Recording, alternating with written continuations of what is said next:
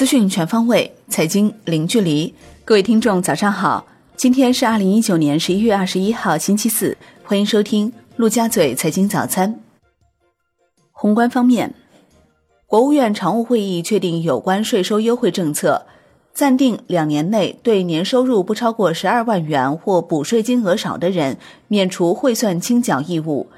五年内对年航行超过一百八十三天的远洋船员，工资薪金收入减按百分之五十计算个人所得税。会议要求扩大集中采购和使用药品品种范围，构建药品国家集中采购平台。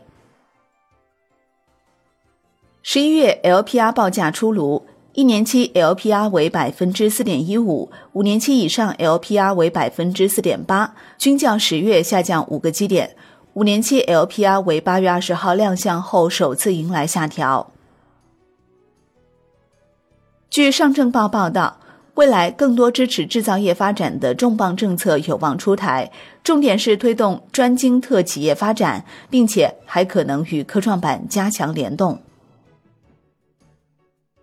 国内股市方面，上证指数收跌百分之零点七八。深证成指跌百分之零点八二，创业板指跌百分之零点五四，盘中一度涨近百分之一，并刷新七个月高点。两市全天成交四千二百五十九亿元，北向资金小幅净流入一点九亿元，连续五日净流入。恒生指数缩量收跌百分之零点七五，恒生国企指数跌百分之零点七二。周黑鸭复牌冲高回落，尾盘翻绿，盘初一度涨超百分之二十。全日大市成交六百二十五点三亿港元。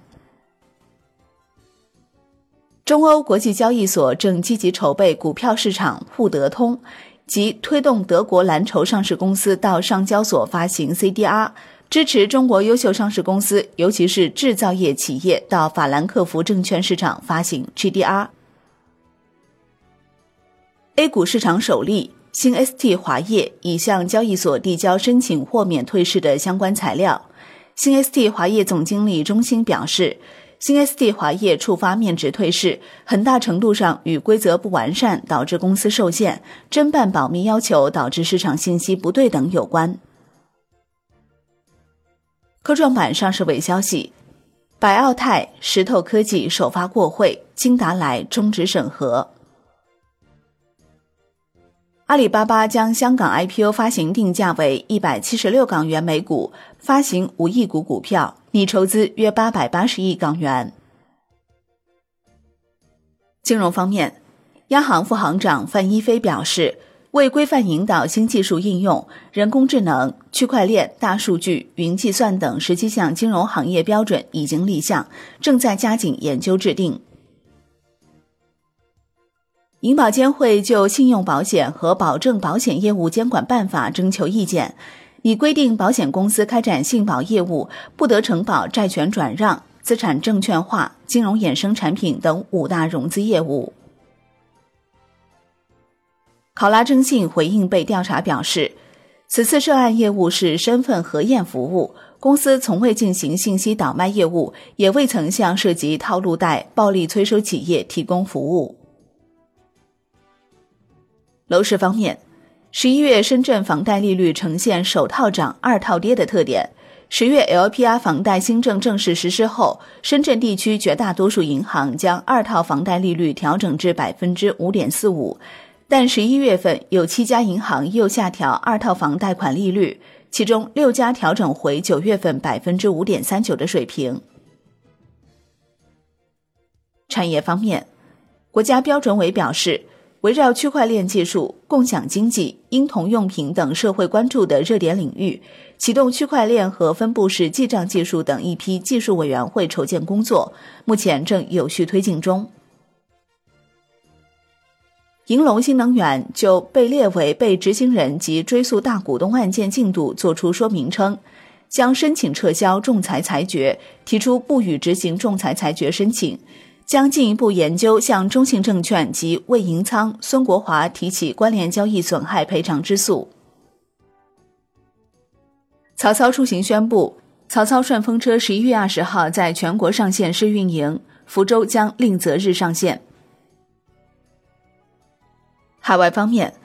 美联储会议纪要显示，官员们认为下行风险偏高，十月份降息之后利率得到很好的校准。大多数官员认为，只要美国经济前景没有出现实质性变化，降息之后的政策是适宜的。很多委员提到，低通胀影响到降息。国际股市方面，美国三大股指全线收跌。截至收盘，道指跌百分之零点四，标普五百跌百分之零点三八，纳指跌百分之零点五一。欧洲三大股指集体收跌，德国 D X 指数跌百分之零点四八，法国 C C 四零指数跌百分之零点二五，英国富时一百指数跌百分之零点八四。商品方面，伦敦基本金属收盘多数下跌。其中，LME 七铝、LME 七锡收涨。国内商品期货夜盘多数上涨，其中焦炭、动力煤、螺纹钢、热轧卷板、铁矿石收跌。上期所、中金所、政商所、大商所以及上海国际能源交易中心同步发布通知，要求落实穿透式监管相关要求。客户通过交易终端软件下达交易指令的，期货公司应确保客户下达的交易指令直达其信息系统。